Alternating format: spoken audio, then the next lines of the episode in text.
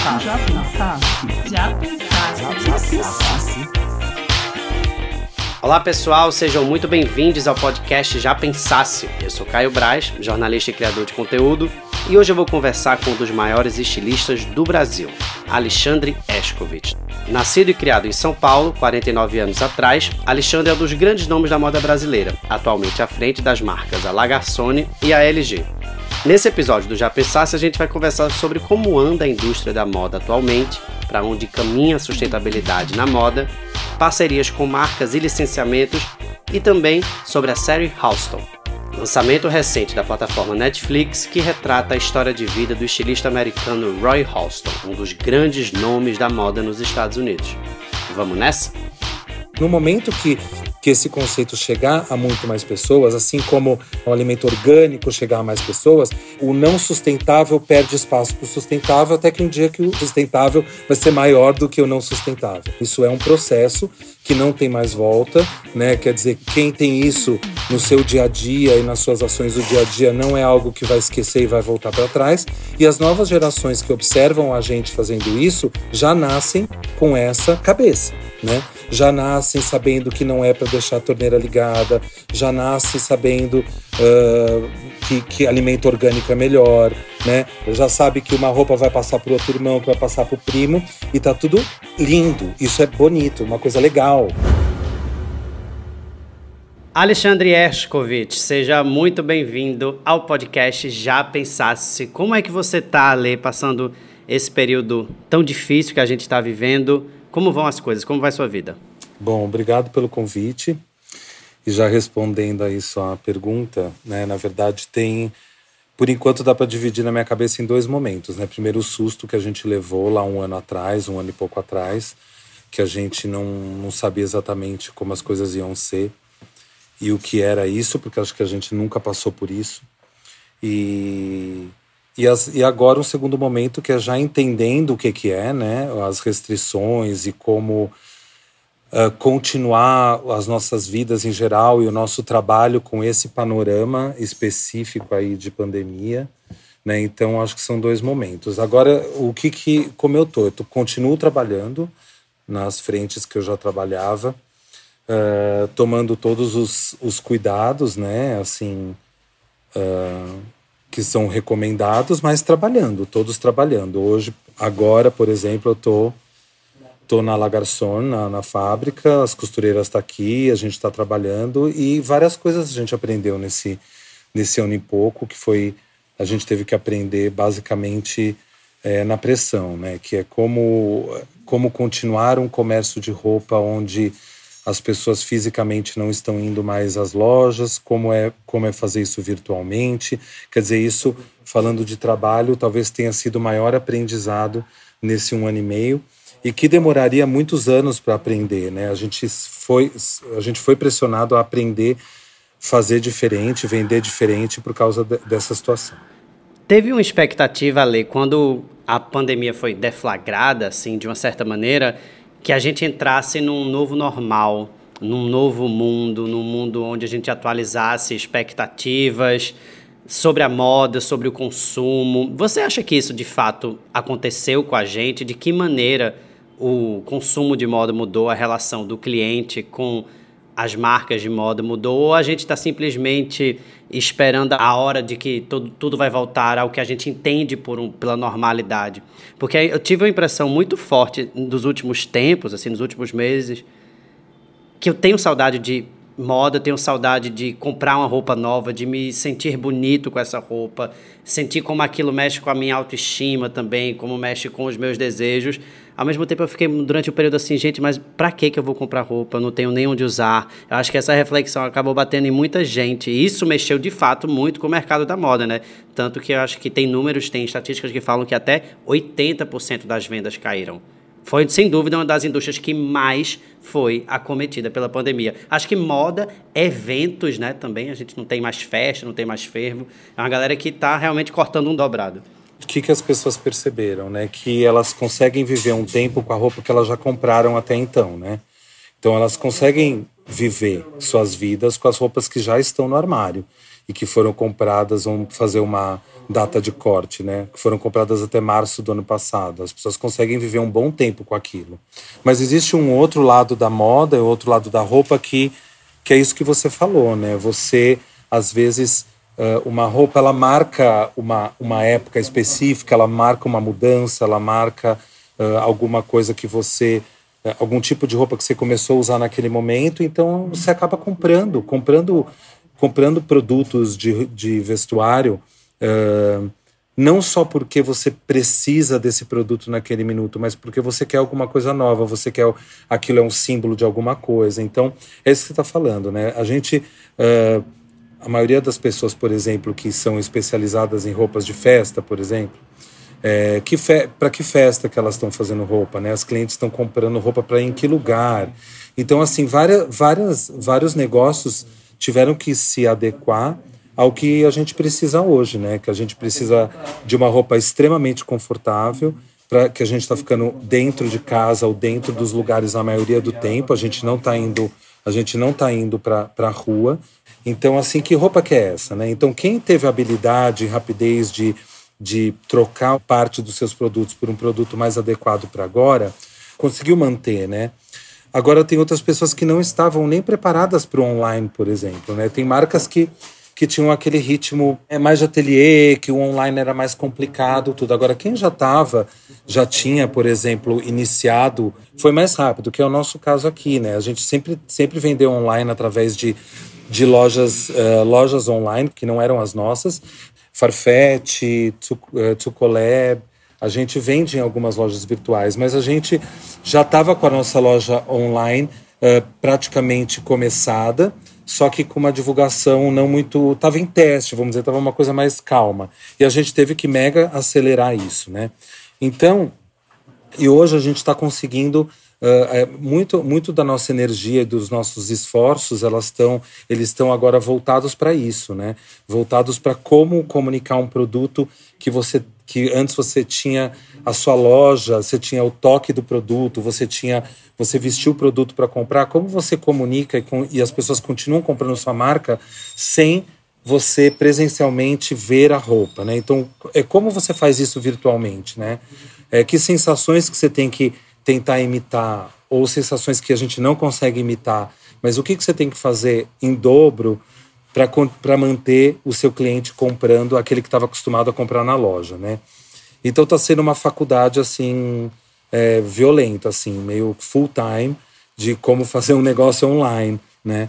Então, e quem já estava meio que acostumado foi indo na boa. Agora teve gente que teve que começar do zero, né? Que não pensava em fazer isso e teve que correr atrás. E vocês sentiram também aí muitas transformações no design, Ale? Em modificar essa roupa para transformar ela numa roupa mais confortável, como todo mundo começou a precisar? Se é uma mudança de material, se é uma mudança de modelagem, por onde que começa a se a navegar? Uma, por exemplo, uma jaqueta de couro. A Lagassone fez jaquetas de couro icônicas, assim, durante muitos anos, que todo mundo queria ter, pintada à mão, com cordas e tal. A jaqueta de couro perde um pouco de sentido durante esse momento, porque é uma jaqueta para você dar um close. A gente está numa vida sem close. O que é que mudou? Eu acho que não mudou o tipo de produto, mas mudou a quantidade de categorias de produto, né? Então, por exemplo, se a gente tinha, sei lá, 20 vestidos de festa, a gente passou a fazer 5, 6, né? Por agora, né? Quando voltar e a necessidade for outra, a gente volta, retoma esse assunto da roupa de festa. Eu estou falando muito de roupa de festa porque realmente é algo que não tem como a gente não, não falar, porque a gente não tem essa ocasião de uso mais, né? Essa ocasião de uso tá perdida, né? E a moda brasileira do luxo, ela tá muito orientada nesse segmento, né? Falar de luxo e moda brasileira, muitas, muitas, muitas marcas fazem vestidos para vestir essa mulher numa data especial. Porque esse entendimento do, do luxo aqui no Brasil, ele é um entendimento muito superficial e muito direto para essa roupa de festa, né? Quer dizer, você acabou de falar das jaquetas de couro pintadas à mão da Lagarçone, isso é um luxo também, né? É uma peça exclusiva, só uma pessoa vai ter. Elas foram é, garimpadas uh, em, em, lojas e pessoas no mundo inteiro, é, foram categorizadas por época, por estilo, por modelagem. A gente refaz tudo que nela não está funcionando. Então, para mim, isso é o luxo. Né? O luxo, para mim, não tem ligação com a ocasião de uso, na minha, na minha concepção, e sempre, e sempre foi assim, não é só agora. Né? Então, para mim, o meu conceito de luxo é outro, não é a roupa que é bordada ou é a roupa que é de festa. Né? Então, assim, é, e por outro lado, assim, a gente, eu sempre Uh, sempre trabalhei demais a vestibilidade das roupas para que elas fossem confortáveis, mesmo as roupas que fossem mais perto do corpo, né, que pudessem aparentar não conforto, né. Uh, e como a gente também tem a LG, que é uma outra marca da gente, que é uma marca streetwear super jovem, ela, ela, é, ela, é, ela já é confortável, ela já nasceu confortável, né.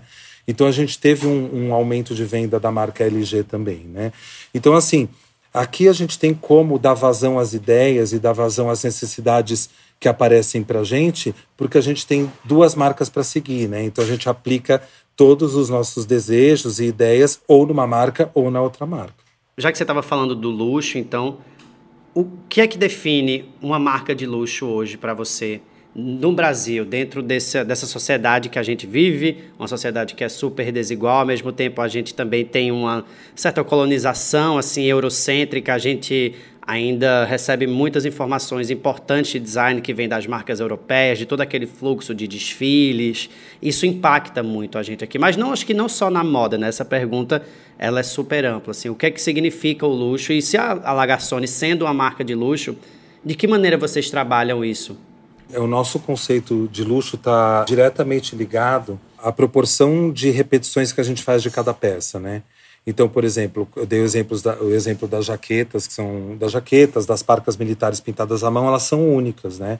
A gente não consegue repetir é, de maneira idêntica, a gente não consegue ter uma peça uh, ressignificada, uma grade, ou PMG dela, por exemplo, porque ela, ela é única, né? Essas peças que a gente garimpa por aí e transforma. Então, para nós, o luxo é aí. Quando a gente, o nosso cliente, ele quer, antes de querer saber quanto custa uma peça, ele quer saber quantas daquela tem para vender.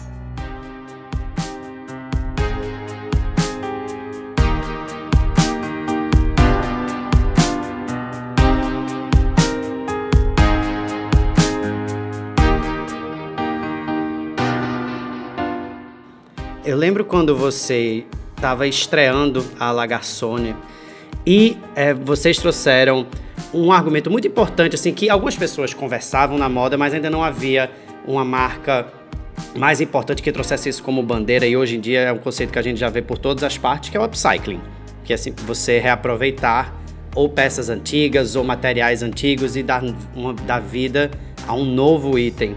Como é que você encara essa expansão do upcycling hoje? Hoje é um tema que é muito mais falado.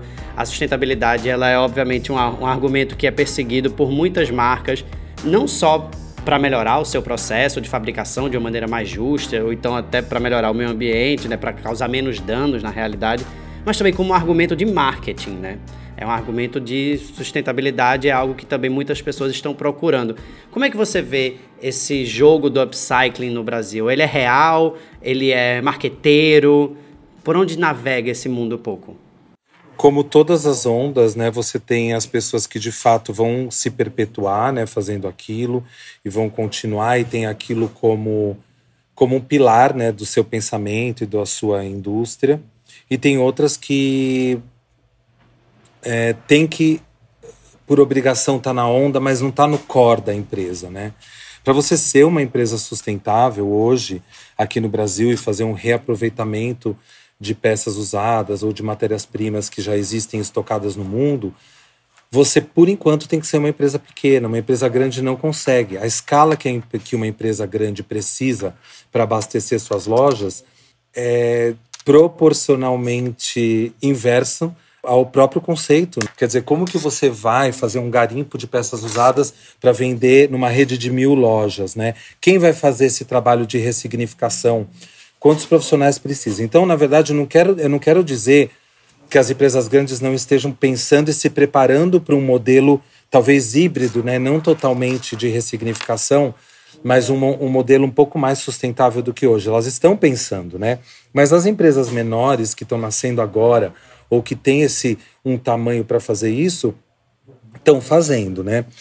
eu entrei nesse assunto através da Lagarçone, já gostava, já flertava com isso e tenho vários várias coleções minhas do começo da minha carreira, do, no começo dos anos 90, onde eu reaproveitava peças peças já, que já existiam, mas eu não tinha essa, essa consciência que eu tenho hoje. Uhum. De onde veio esse clique para fazer de fato? Assim, eu lembro que na estreia foi algo muito marcante. É uma marca de upcycling. O que é isso, gente? Aí todo mundo começou a discutir isso um pouco mais aqui no Brasil. Na verdade, isso é uma ideia que nem é minha, é uma ideia do Fábio, que é dono da Lagarçone, que sempre. que a Lagarçone é uma empresa que que não nasceu com a minha entrada nela em 2016. É uma empresa que começou em 2009, né? Começou como um brechó, então, assim, na verdade, esse conceito é um conceito uh, que está no Fábio, sempre teve na, no, no, na maneira com que ele consome, sempre consumiu roupa, sempre usou roupa antiga, sempre deu preferência por comprar móveis, é, móveis para ele, móveis antigos.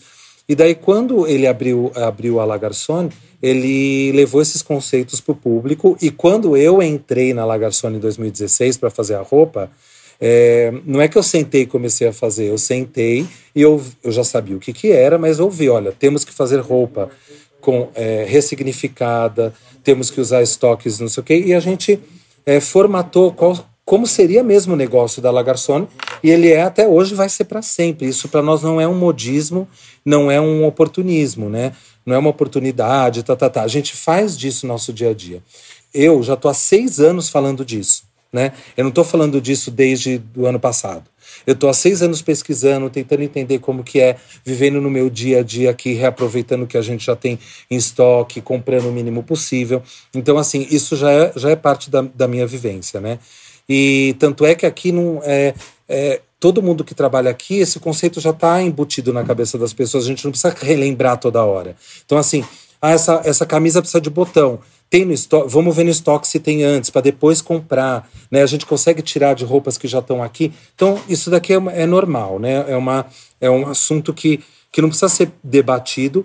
Uh, os únicos debates que a gente tem são uh, um debate que eu acho que é universal, é como dar escala para a sustentabilidade, né?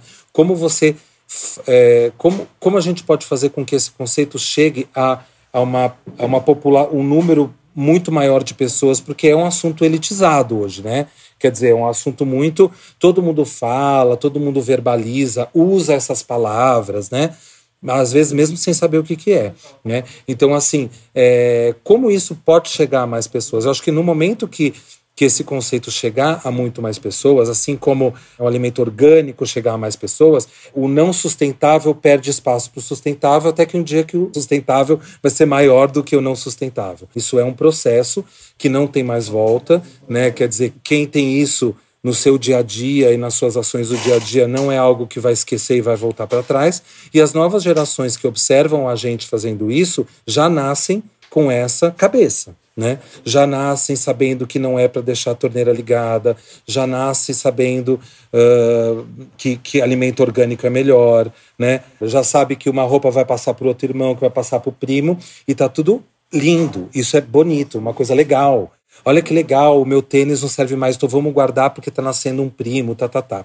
Então, assim, essa conversa já é natural, uh, já é natural de quem, de quem tem uh, o privilégio de viver numa casa que pensa assim, por exemplo, né? Então vão, vão, vão se tornar adolescentes e adultos que se acostumaram com esse tipo de, de debate dentro das casas e que isso vai ser o natural deles, e aí a gente consegue chegar no número maior de pessoas que pensam dessa maneira. Por isso que eu digo que é algo a longo prazo, médio e longo prazo, e o que a gente tem para fazer hoje é alertar que nem você falou, né? Se falava de upcycling, mas quando a Lagarçon chegou e fez um desfile mostrando as possibilidades, esse debate é, ficou um pouco mais profundo aqui no Brasil. Eu entendo isso, eu acredito que, que, tenha, que tenha acontecido isso. Inclusive, a função da passarela é um pouco essa também, né? Eu acho que a, o, o evento toma relevância a partir do momento que um grande desfile traz uma questão que é super importante estar tá adormecida. Exatamente. Quer dizer, por que, que você, na passarela, você só precisa colocar roupas feitas do zero, da maneira tradicional? Você não pode fazer um desfile de roupas usadas, ressignificadas. Então, assim, isso agora é. é assim, é, tem empresas de luxo fazendo isso. Quer dizer, esse conceito. É, a gente está no momento de espalhar o conceito. Talvez a gente nem uh, nem é beba desse, desse resultado financeiro e tudo mais. Mas a gente está no momento que a gente está espalhando esse conceito e daqui 10, 20 anos, empresas que estão nascendo agora vão estar tá completamente estruturadas para serem 100% sustentáveis, que nem não sei nem se 10 anos pode ter empresas que sejam em menos tempo. A Lagarson é em menos tempo. Mas eu digo empresas grandonas, né? Que elas que vão espalhar esse conceito mais do que a gente, né? Engraçado, porque se a gente for ver a tua trajetória, ela está sempre um pouco. É, tem um suporte que é sempre esse, assim, o espírito do tempo de fazer uma coisa que é uma coisa um pouco mais vanguarda do que o que a, o, o resto da galera ao seu entorno está fazendo e você tem sempre se atualizado dentro desses conceitos. Desde quando você surge no final dos anos 90 com a cena underground, por exemplo, que veio inspirar o teu trabalho, até o momento dos anos 2000 também, onde foi um, acho que você foi um precursor também na história dos licenciamentos para marcas e tudo mais, e agora é a sustentabilidade. De onde vêm essas ideias tuas? Assim, é uma, é uma observação do, do, do entorno, fala assim, é, é, uma, é uma coisa genuína, assim, tipo, ah, não, a, a Lê nunca vai estar tá fazendo uma coisa que é antiga ou datada ou que já perdeu a graça. Assim. Tem uma busca pela graça eterna, né? Assim, eu não inventei nada disso que, que a gente está falando, tá? Eu não inventei, por exemplo, ter castings diversos no, na minha vida, nas minhas passarelas, é, de entender todos os corpos, todas as etnias. Não foi eu que inventei, né? Tá todo mundo aí pronto para trabalhar. Eu também não inventei uh, inspiração underground, também não inventei a sustentabilidade. O que eu fiz foi ter a coragem de fazer um pouco antes, vamos dizer assim. Né? E não e não eu não fico esperando a aprovação de todo mundo para fazer. Eu já faço e demora um pouco mais para ter a aprovação, né? Então eu não fico assim, ah, será que eu vou fazer uma marca sustentável? Calma, deixa eu esperar uns anos, várias pessoas se darem bem para eu fazer. Eu me sinto atrasado, entende? Então assim, quando eu tenho uma ideia, eu tenho que fazer na hora. Eu tenho meios de colocar em prática e veículos para mostrar o trabalho, credibilidade e tudo mais, né? É porque isso é uma busca particular de, de um tipo determinado de artista, assim. E às vezes eu me identifico um pouco com essa fala. Eu tô sempre procurando qual é essa novidade e não é no ímpeto de chegar antes, é porque a novidade ela é mais gostosa de se trabalhar. Porque é novo para você, você você nunca experimentou. Você nunca experimentou, então você quer fazer, quer trabalhar com um tipo de material inovador, quer portar pessoa para desfilar para você. Então, assim, isso daí. E eu sempre tive, tive, uh, sempre comprei essas ideias, né?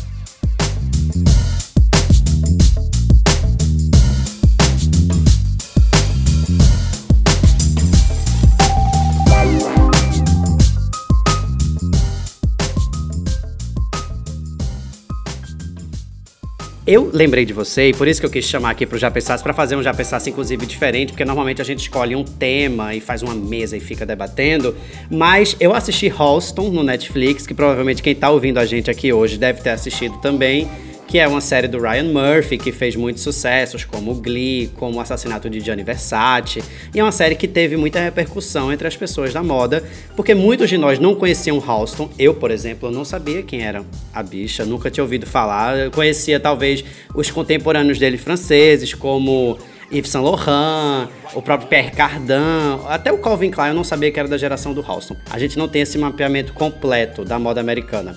Mas é uma série que é entretenimento, mas ao mesmo tempo ela trouxe muitas questões pra gente dos anos 70, estudo 54, cocaína, noite, fervo, tudo isso que se é desse imaginário da moda. Mas teve uma que eu achei que cabia muito numa conversa com você também aqui, que cabe na história da moda brasileira, que é a história da venda de marca e licenciamentos, que isso virou uma uma vedete no Brasil, um status quo assim nos anos 2000, no começo quando você era um grande designer, você era abordado por essas grandes marcas para vender seu nome. Muitas pessoas passaram por esse processo, algumas se deram bem, outras pessoas se deram muito mal e enfrentaram batalhas judiciais que às vezes enfrentam até hoje grandes decepções. Para você deu certo isso? Por, eu acho que sim. Pelo, pelo que eu te vejo, eu acho que você foi um dos caras que soube fazer essa história e que não tem uma mágoa desse tempo, enquanto muitos contemporâneos teus têm mágoa disso. O, por que, que deu certo para você? Ah, primeiro porque, porque realmente eu estava decidido e sabia todos os, uh, tudo que poderia acontecer após a venda da marca, né? Então, assim, você vende uma marca, ela não é sua mais, né? Você não pode, depois de vender a marca, reclamar sobre algum produto que está sendo feito e que, nesse caso, por exemplo, a marca e o, o estilista têm o mesmo nome, né? Quer dizer, a gente está falando especificamente, eu acho. Tem diferença de você vender uma marca que não é seu nome próprio e você vender uma marca que é seu nome próprio. Então tem essa diferença. Eu acho que aqui, aqui vamos falar só da venda da marca que coincide com o nome próprio da, do estilista, do criador, né? Você vendeu o seu nome próprio, a marca que tinha seu nome próprio? Sim, porque era a única marca que eu tinha, não tem outra marca. Era Alexandre Escovitch. Isso que daí tinham outras marcas, né? Porque ao, ao passar do, do, tempo eu criei uma linha de jeanswear que eu dei o nome só de Hershkovich. Depois, é, depois no meio ali da marca Alexandre Hershkovich, eu decidi que ela ia chamar Hershkovich Alexandre, ao contrário, né? Foi um aperfeiçoamento ali do, do, das ideias e tudo mais, porque as pessoas compravam uma roupa minha e não falavam ah, eu tenho uma roupa do Alexandre Hershkovich, tinha uma roupa, eu tenho uma roupa do Hershkovich. Então a gente resolveu pôr o Hershkovich antes do Alexandre, né? Porque as pessoas só falavam o Hershkovich. Então é, te, é, tiveram essas mudanças. Então quando eu vendi, quando eu vendi as marcas, né? Era um conjunto de marcas, né? É, todas tinham o nome Hershkovich na, na marca, né? Alexandre Hershkovich, Hershkovich Alexandre, Hershkovich Jeans, Jeans, Hershkovich, é, HA, que era uma abreviação então todas elas foram vendidas no bolo da venda da marca Alexandre Raskovich, né? Então eu já sabia que após a venda eu, eu continuei trabalhando na marca oito anos depois que eu vendi, né? Então eu vendi a marca e continuei como diretor criativo dela por mais oito anos. Uh, o meu processo de criação não mudou nesse período, nesse período que eu trabalhei nela e não era dono, continuou o mesmo. E depois eu resolvi não trabalhar mais nela, né? E, e hoje, hoje a marca, ela não, não eu não faço nada para a marca. Desde 2016 que eu não desenho nenhum produto para a marca Hershkovich, nada. Hershkovich, Hershkovich Alexandre e tudo mais. Então, assim, eu já, eu já sabia que isso ia acontecer. E eu, eu não tenho nenhum arrependimento de ter, ter vendido a marca. Uh, eu vendi a marca na promessa do, de crescimento dela, né? E que não aconteceu, pelo contrário, ela só diminuiu de tamanho depois que ela foi vendida. Uh, e é isso, eu, tô, eu não vendi meu cérebro, né? Eu não vendi minhas ideias. Então, hoje eu trabalho, é, meu principal trabalho é na Lagarçone e na LG, mas eu trabalho para diversas empresas e, e elas não exigem que o meu nome esteja nos produtos, né? Elas, elas querem, as empresas querem as minhas ideias, os meus, tudo que eu sei fazer, né? Desenhos e, e, e negócios, principalmente. Você não sente falta de ser dono do seu nome em algum momento para assinar alguma coisa? Não, não sinto falta. Por que, que algumas pessoas sentiram tanta falta, Ale? Por que, que tanta gente se arrependeu dessa venda e foi para uma batalha judicial? Por que, que o, o próprio Halston, por exemplo, ficou tão mal? O próprio Halston falou assim, chegou uma hora na série que ele fala assim, eu não aguento mais fazer é, cuecas para o México, por exemplo. Tem hora que ele fala uma coisa meio assim, porque é, essa escalabilidade toda colocou esse, esse estilista num lugar meio confuso, arrependido, quero meu nome de volta, quero a minha criatividade de volta, eu não sou eu. É um, vira uma questão filosófica às vezes, assim. É que assim, eu acho super legal. É, é, na verdade, é uma série que pode ser vista por.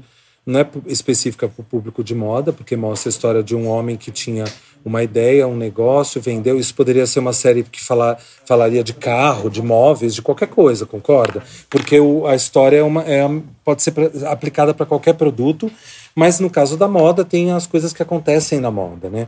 Então é o que, que eu acho? Eu acho que quando ele ele vendeu, ele ficou ele não queria vender, depois ele ficou tentado a vender, vendeu mas assim o dia a dia dele para cumprir os números que foram prometidos para os acionistas, ele de fato tinha que criar coisas que ele não queria criar. Né? Então ele tinha que é, criar, que nem você falou, uma linha de underwear para o México, depois uma linha de mala de viagem que ele, que ele não renovava e tinha que renovar porque estava cansado, todo mundo parou de comprar. Né? Então, assim, tem, tem várias questões ali, né? E ele, de fato, não era isso que ele. O, assim, o, o dom dele mesmo não era para esses produtos de muito embora ele fez, ele, a marca fez muito dinheiro com as licenças, mas o que ele queria era aquele aquele dia a dia dele, né? De fazer vestidos e fazer é, tudo mais. Quando caiu numa demanda violenta de produtos licenciados, ele deu uma espanada, né? Ele realmente não era aquilo. Ele falou: não quero, não é isso que eu quero fazer. Né? Uhum. Isso não chegou a acontecer contigo em nenhum momento, de criar muitas linhas, porque você tem até hoje existem linhas com seu nome que são ótimas, por exemplo, linha de roupa de cama, por exemplo, que vende na Zelo, até hoje vende vendem edredons Alexandre Escovite. Você, você não participa mais dessas ações? Não, não participo. De, faz, que nem você falou, faz quase seis anos que eu não participo de absolutamente nada, né? Então, assim, é, eu uh, eu gosto de fazer esse tipo de produto, né? Então, quando quem teve a ideia, primeiro que quem eu comecei a fazer licenciamentos da marca Alexandre Hershkovich em 1999, né? Foi o primeiro licenciamento que eu assinei.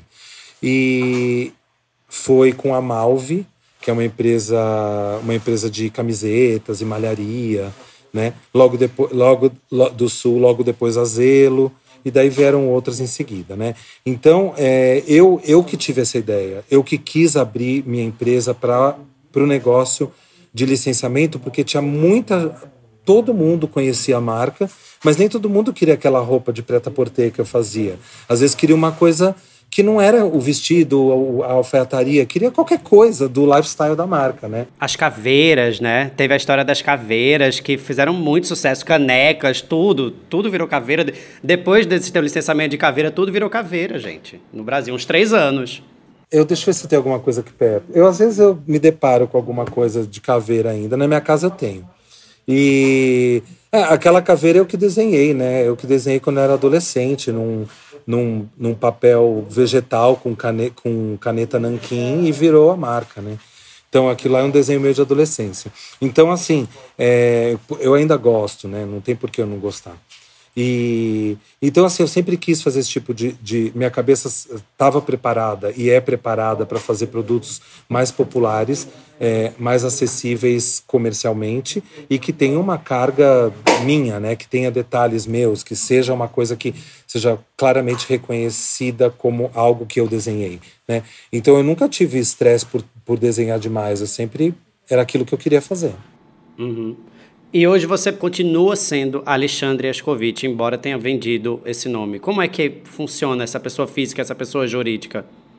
Mano, não tem muito, não tem muito assunto, né? Na verdade é assim, eu, eu, eu tenho algumas restrições contratuais na venda da marca, eu não posso pôr o meu nome em nenhum produto, mas fora, fora colocar o nome num produto, eu posso fazer a propaganda desse produto, posso desenhar, posso promover esse produto, eu posso falar dele, eu posso fazer o que eu quiser, menos colocar o, no, o meu nome próprio numa, numa peça, num produto. Todo o resto eu posso fazer, né? Então eu, é, eu, eu, tô, eu tô impedido de fazer produtos que vão meu nome, mas eu posso fazer produtos, isso eu não estou impedido, né? Eu continuo desenvolvendo o meu trabalho de licenciamentos aqui na Lagarson, por exemplo. Eu, eu trabalhei dois anos na NK Store desenvolvendo o departamento de licenciamentos da, da NK Store.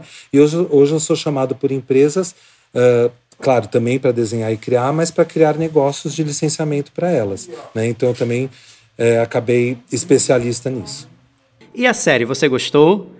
Ou achou que tem muito furo, que tem muito buraco? Porque as bichas, elas, as bichas têm mania de só achar defeito. Eu achei muito. Nossa, um entretenimento pandêmico. Achei muito legal. Liza Minelli, a outra menina lá que era a melhor amiga dele, que era a grande musa inspiradora dele, acho que é Elsa. Achei muito icônico descobrir essa história. Super. Duas coisas, né? Primeiro, é assim, existem, existem as nossas histórias, a minha, a sua, né? Só que assim, eu posso eu resolver contar minha história por mil lados diferentes. Não concorda? E, não, e assim, colocar coisas na minha história e não colocar coisas na minha história. E, e acho que o diretor, o roteirista resolveram contar aquilo que eles quiseram contar. Não era um, não era um compromisso com 100% da, do que aconteceu, era um compromisso com, com flashes do que aconteceu, né? Não era, é, não era para fazer exatamente uma reconstituição e não podia as falas iguais. Não, gente, pelo amor de Deus, né? Outra coisa que é super interessante que você abriu falando disso, eu assisti, daí eu fui na casa da minha mãe e falei, minha mãe falou, minha mãe falou, o que, que tem para eu ver? Eu falei assim, vai ver Houston. Eu indiquei várias coisas. Houston. O que, que é Houston? Minha mãe trabalha, gosta de moda, trabalhou a vida inteira comigo, conhece todos os estilistas também. Que, que é Halston? Eu falei, mãe, Halston era um estilista americano. Nossa, nunca ouvi falar. Eu falei, pois é. Porque acho que foi um fenômeno tão americano e tão rápido, né? Que, não, que essa sensação que você teve, quem é Halston, minha mãe também teve, minha mãe conhece moda. E daí eu falei, mãe, o, o, na, na, mesma época que tinha Ralph Lauren, Calvin Klein, tinha o Halston também. Só que ele teve uma história diferente, acabou não indo para o mundo inteiro, foi, foi consideravelmente rápida, porque você vê que é, é, estilista é uma profissão que, se você se renova, trabalha, consegue renovar o seu estilo, você pode trabalhar até 80 anos. Né? Não é uma coisa que você, é, com 30 anos, já morreu, entende? Lagerfeld, Valentino, né? Quantas pessoas trabalharam até 70 e poucos anos, 80 anos, depois, depois passaram bastão para frente, né? Não o caso do Lagerfeld, que, que fazendo Chanel, mas o Valentino passou para frente, acho que há mais de uma década atrás. E está vivo ainda. E Halston foi um fenômeno muito americano, entende? Por isso que a gente, é, é, quem não entende tanto, se aprofunda tanto em moda, que não é obrigado a se aprofundar, uh, sabe do nome, mas não sabe muito do nome, né? Então, realmente, foi um fenômeno muito pontual, americano, não, uh, uh, não chegou a, a invadir o mundo e acabou rapidamente, né? Mas é muito interessante, gente. Super, super recomendo para quem está ouvindo a gente agora. Não viu Houston ainda, está na fila, tenho certeza. Assistam Houston, que é um entretenimento incrível e também acho que um documento histórico com todas as licenças poéticas de, da história de mais um estilista incrível, genioso, criativo, bem mal sucedido nos negócios, como acontece com qualquer ser humano que alça voos muito grandes também, assim. Pode acontecer com todo mundo. Ale, a gente já está chegando perto do encerramento. Papo rapidinho aqui no Já Pensasse. Quais são as suas expectativas para esse momento de reabertura? Se a gente pudesse fazer um trabalho aqui um pouco mais intuitivo, de que tipo de aprendizado é, esse um ano e meio de uma mistura de genocídio com pandemia, com terror também que a gente está vivendo no Brasil. É possível manter o otimismo? É possível acreditar que a gente vai vai se recuperar e por onde anda a moda principalmente assim. Acho que a moda está muito carente no, nesse momento assim de uma visão de uma esperança que é uma indústria que está tão afetada por isso. Ao mesmo tempo a gente sabe que tem uma energia criativa uma energia de leitura sobre os fatos e que a moda sempre foi capaz de fazer isso. A grande graça da moda é essa também é captar todos esses estímulos e transformar em desejo para as pessoas também. Por onde que a gente começa essa recuperação eu acredito que quando a gente puder uh, voltar de uma maneira parecida com o que era um ano e pouco atrás, eu não sei se isso vai acontecer em dezembro, em maio, em março do ano que vem, não tenho ideia, né? Eu não, tô, eu não consigo ver uma data, porque realmente não, a gente não tem dados de que isso esteja melhorando. Eu acho que a gente vai, uh, no começo, vai ter um boom, eu acho até de consumo, de coisas novas e renovações. Eu acho que quando a gente puder, quando eu puder fazer desfile presencial de novo, eu vou fazer. Eu acho que tem emoções e sensações que a gente não consegue repetir elas online, principalmente em desfiles, né? Tem muita coisa que acontece lá e tem uma hora para começar, uma hora para acabar, uma duração, uma ordem. Isso daí, quando eu tenho feito, eu já estou indo para a terceira estação virtual. Acabei de filmar na sexta-feira o desfile da LG que vai aparecer no São Paulo Fashion Week dia 23. Você vai fazer São Paulo Fashion Week? Sim, com a LG. Que ótimo. Então o Fashion Week vai rolar agora no mês de junho. De 23 a 27. E o da LG é dia 23. Então, assim, quando eu puder novamente proporcionar para mim e para e as pessoas, para o público, a experiência de um desfile presencial, eu vou fazer. Mesmo que depois eu opte conforme o lançamento por, por aquilo que for melhor. Porque teve muito desfile bom online agora, principalmente assim, esses grandes desfiles internacionais que a gente viu, Prada, Mil Mil, Versace.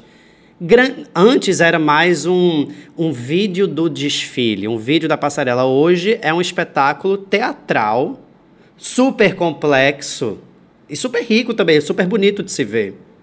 Eu até parei de usar, né? Quando eu falo, ah, o desfile da LG não é o desfile é a filmagem do lançamento da LG, que foi um desfile. Porque ela poderia ser um.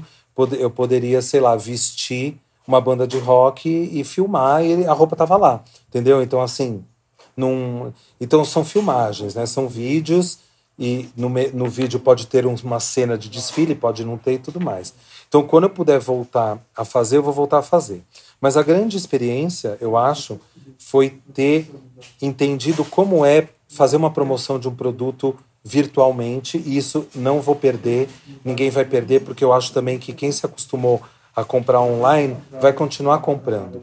Quem, quem, por exemplo, testou um produto, repetiu a compra desse produto, ele veio igual, não tem por que não ser continuar sendo virtual, entende?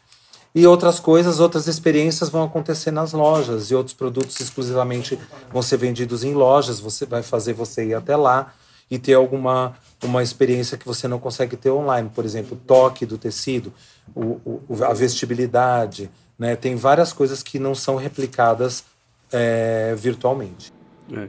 Embora tenha avançado muito, né? Porque até durante esse período eu consegui comprar algumas, algumas peças e hoje as lojas têm logística reversa, você pode trocar, o cliente se sente mais seguro, né? Porque às vezes é uma peça de luxo, uma peça que custa muito mais caro, que você não quer arriscar que aquilo não dê certo. E eu acho que também tem um processo evolutivo aí que a gente viveu de aprender também a, a, lidar com isso. Por exemplo, eu estou morando no Recife, eu não, eu não moro em São Paulo agora, eu não tenho como ir no seu ateliê. Mas se eu quiser ter essa peça, eu tenho toda a segurança de que, se não couber, eu posso trocar, não vou perder minha grana, que não vai ser extraviado. Esse tipo de coisa ainda era um, uma nuvem aqui no Brasil e parece que a pandemia ajudou isso a se estabilizar de uma maneira mais interessante para o cliente.